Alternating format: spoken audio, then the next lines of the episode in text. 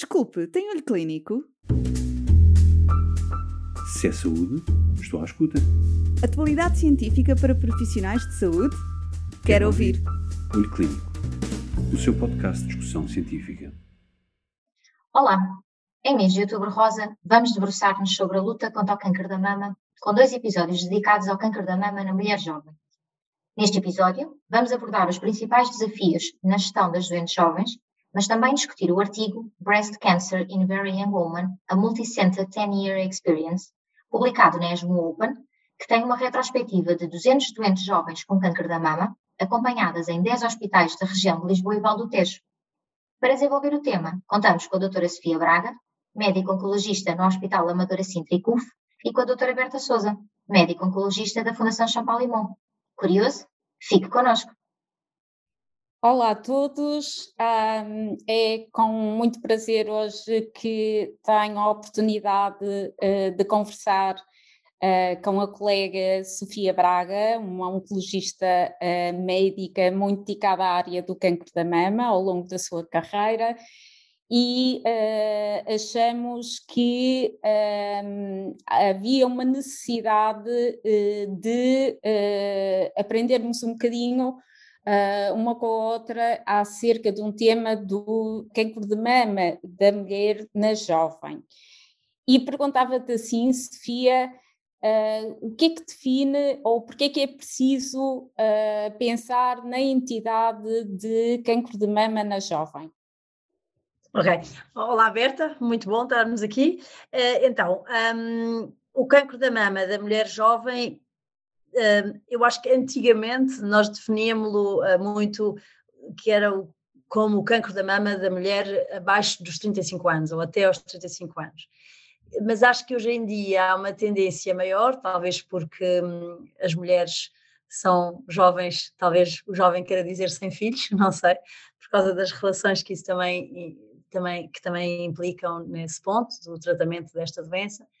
Hoje em dia nós pensamos um pouco mais no cancro da mama da mulher jovem como o cancro da mama até aos 40 anos. E nós, quando publicámos o nosso paper na ESMO Open, tivemos essa discussão com os referis que queriam que nós tivéssemos um, pensado o cancro da mama da mulher jovem como o cancro da mama até aos 40 anos. Portanto, acho que há um shift, acho que há uma transição de pensarmos o cancro da mama da mulher jovem de abaixo dos 35 para abaixo dos 40. Isso, um, o que é o cancro da mama da mulher jovem. Agora, porque é que nós temos que definir esta entidade?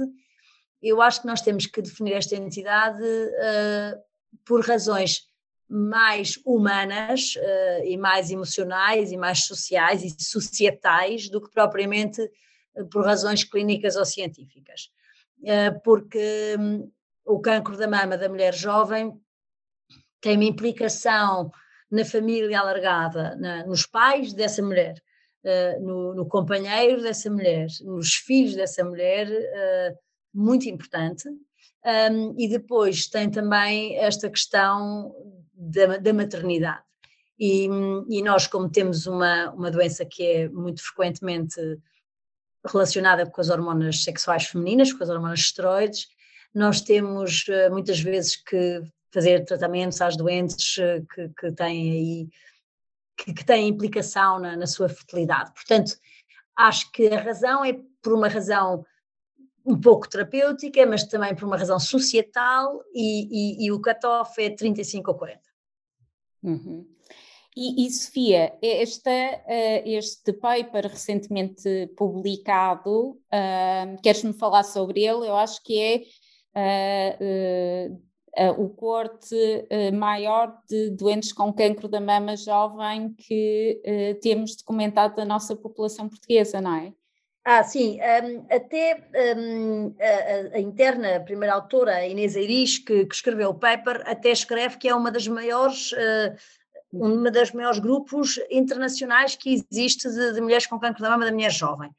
Uh, e portanto é, é, um, é, um, são cerca, são mais de 200 doentes, são, são entre 200 e 250 doentes, não sei exatamente o número das doentes. São, o, o, o paper é, é, uma coisa muito simples, uh, confrangedoramente simples, é, fomos a 10 hospitais e pedimos para, com, com follow-up adequado, um, ou seja, doentes que tinham tido o seu cancro da mama abaixo dos 35 anos, uns anos suficientes para trás, para conseguirmos realmente ter outcomes, não é? Para termos, uh, para termos resultados, não é? Para termos resultados de sobrevivência e de recaída. E depois fomos só perguntar alguns uh, dados sobre a doença dessas mulheres. Portanto, é, é, muito básico o paper, mas porque ficou um grupo grande e porque eu acho que é um assunto sexy, é um assunto do momento, não é? Um, depois teve assim alguma publicidade, até foi selecionado para um press release, como é que se diz, uh, conferência de imprensa, não sei o quê. Teve alguma publicidade. Um, como te digo, é, é muito básica, é uma, uma, investigação retrospectiva sobre mulheres jovens e com endpoints, com perguntas muito simples, o estadiamento, um, a, a, biologia tumoral, uh, o intervalo livre de progressão, uh, o intervalo livre de recaída, uh, a sobrevivência global, os tipos de tratamentos que fizemos às, às doentes. Um, pronto, é, é isto há, há, dados da literatura que, na realidade, nas jovens uh, há uh, o estadiamento ou a doença é diagnosticada uh, em estadios mais avançados e há biologias mais agressivas. Então, queria te perguntar quais são as particularidades em termos de estadiamento e biologia da doença do cancro da mama na jovem e se encontraram uh, na população portuguesa alguma diferença importante em relação às outras populações? Um, aquilo que nós fizemos mais e que nos preocupámos mais foi em comparar uh, o cancro da mama da mulher jovem versus o cancro da mama da mulher em geral. E, e, essa foi, foi a pergunta que de facto fizemos. Não te consigo dizer a mulher jovem portuguesa versus outras mulheres jovens. Uhum. Nós, no nosso paper, no nosso artigo, o que encontramos foi que um, por exemplo, nós normalmente temos cerca de 70% dos tumores a expressar o receptor de estrogênio e aqui só tivemos metade dos tumores a expressar o receptor de estrogênio. Portanto, temos muito menos doentes com tumores hormonais. E, e como sabes, muitos destes tumores ditos uh, que expressam o receptor de estrogênio às vezes expressam quantitativamente uh, pouco o receptor de estrogênio. Uhum. Depois, um, em relação ao, ao CRB2, eh, encontramos eh, 30% das doenças a expressar CRB2, enquanto normalmente se encontram cerca de 20%. Um, e aqui também outra diferença é que os tumores triplos negativos no nosso, na nossa corte são um quinto, são 20%, quando expectavelmente em Portugal nunca chegamos a 20%, temos cerca de 15%. Uhum. Portanto, isto em termos de biologia tumoral, 50% de tumores uh, com o receptor de estrogênio, 30% de tumores com o HER2 e 20% dos tumores triplos negativos.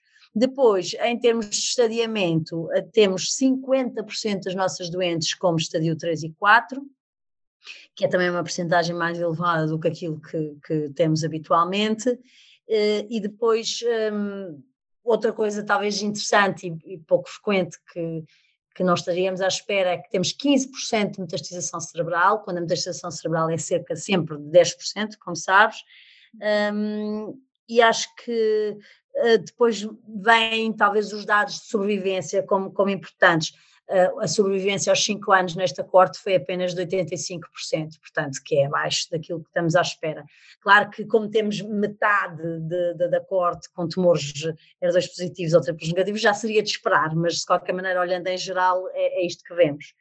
Uhum. Uh, em, em, relação aos, à, à questão da, do cancro da mama BRCA, um, nós encontramos uma percentagem muito baixa de avaliação, uh, só, só cerca de 40% destas doenças é que tinham sido uh, testadas para o BRCA1 e 2, e, e, e, suponho que quase nenhuma para os outros genes de, de, menor penetrância, e isto acho que é uma coisa que podemos uh, mudar no, no, futuro, obviamente.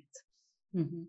Sim, são resultados muito interessantes, e que até parecem estar de acordo uh, com aquilo que tem sido publicado dos, da Conferência de Consensos, uh, o BCY, que vai já na sua, para a sua quinta Conferência de Consensos, em que na realidade descrevem uh, estadios anatómicos uh, um pouco mais avançados e biologias mais agressivas. Portanto, esta entidade parece também uh, definir-se entre nós. as mulheres mais jovens, por outro lado, têm mais acesso à informação e, e mais acesso a mais recursos de apoio ao tratamento. Uh, achas que a nossa população uh, uh, mais jovem está consciente deste problema? E a outra questão é de que forma é que a pandemia Covid-19 possa ter agravado este problema? Uh, pois, eu, eu, concordo contigo. Acho que as mulheres uh, mais jovens são muito ávidas de, de educação e de formação e de, de, conhecimento sobre o carcinoma da mama tenho medo de, de facto, não serem capazes de ter mais recursos. E isso acho que tem a ver também com a nossa diferente experiência, também porque eu trabalho para para o Hospital Amadora Sintra, que é um hospital do subúrbio de Lisboa e que não é um hospital com uma população particularmente favorecida, e tu exerces a tua atividade numa instituição privada e, portanto, acho que vês aí alguma diferença. Infelizmente, eu não vejo toda a gente com capacidade para, para aceder a tratamentos. Mesmo até também a minha experiência na rede CUF diz-me que às vezes os doentes não têm capacidade, vêm fazer o diagnóstico, mas depois não conseguem ficar. Acho sim que elas são muito ávidas de informação e que e acho que estas eh, iniciativas como Outubro Rosa uh, são, tanto dedicar o mês de outubro à questão do carcinoma da mama é muito importante. Apesar de estar sempre toda a gente a dizer que a mama tem os holofotes todos, um, o carcinoma da mama continua a aumentar e a seguir vamos poder falar sobre isso, sobre a questão aqui de, de, de incidência, mas o carcinoma da mama continua a aumentar e, e, as, e as, mulheres jovens uh, são a panágio disso e, portanto, acho fundamental a questão do awareness, não é? A questão do, do, do estar desperto para, do conhecer, do querer conhecer. Se é saúde, estou à escuta. Atualidade científica para profissionais de saúde? Quero, Quero ouvir. ouvir. Olho Clínico, o seu podcast de discussão científica.